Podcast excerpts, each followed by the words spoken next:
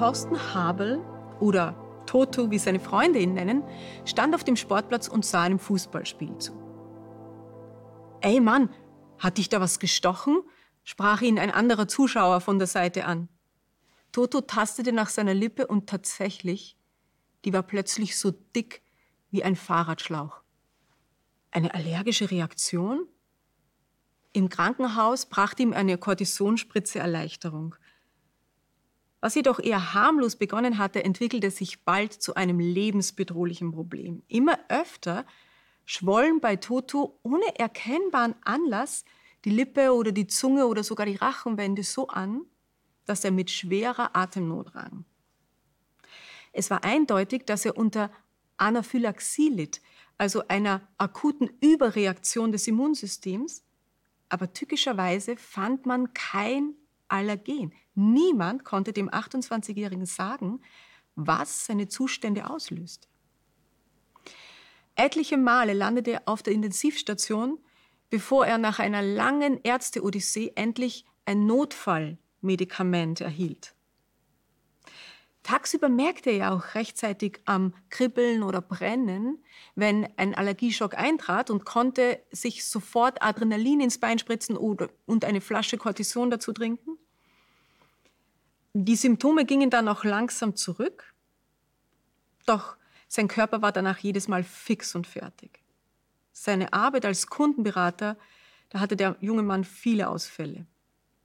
Das Schlimmste aber war, die meisten Reaktionen traten nachts auf, wo Toto im Schlaf ja die Vorwarnzeichen gar nicht wahrnahm und erst wach wurde, wenn er schon keine Luft mehr kriegte. Diese Minuten, bis der Notarzt kam, die verliefen immer jedes Mal dramatisch und hinterließen bei ihm furchtbare Ängste. Ich meine, wie lebt man mit dem Bewusstsein, dass man jederzeit ersticken kann? Lange Zeit war für Toto an ruhiges Einschlafen gar nicht zu denken. Er litt unter psychosomatischen Beschwerden und er fühlte sich zutiefst im Stich gelassen.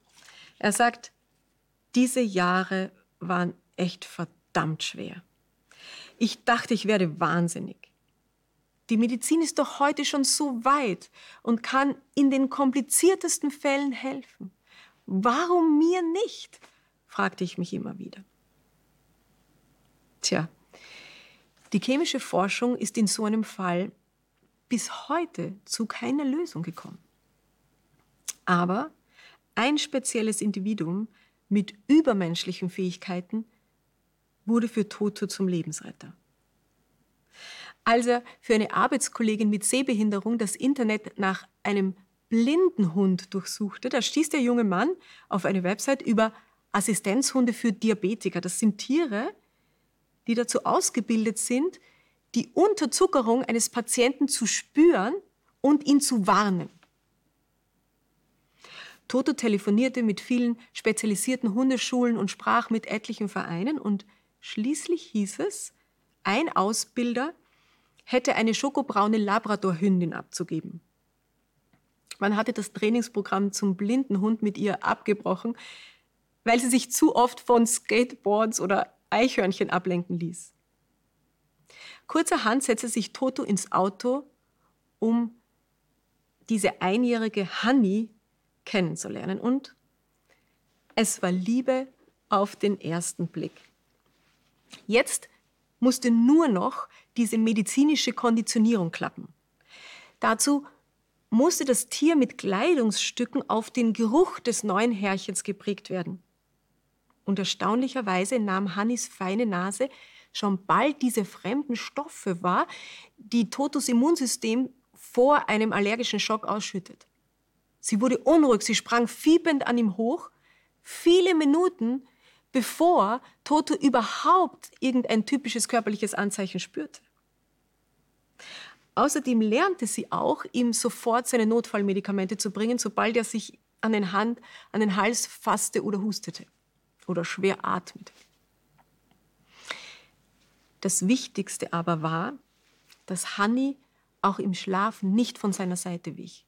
Bei erhöhtem Histamin leckte sie ihm nachts das Gesicht und zwickte ihn ins Bein, bis sie ihn weckte. Und so konnte er immer rechtzeitig zur Spritze am Nachttisch greifen und wurde nie mehr von einer lebensbedrohlichen Atemnot belastet. Hanni ist absolut kein braver Vorzeigehund, aber in ihrer Aufgabe als Assistenztier, da war die Hündin einfach ein Naturtalent. Sie meldete ausnahmslos jeden Vorfall.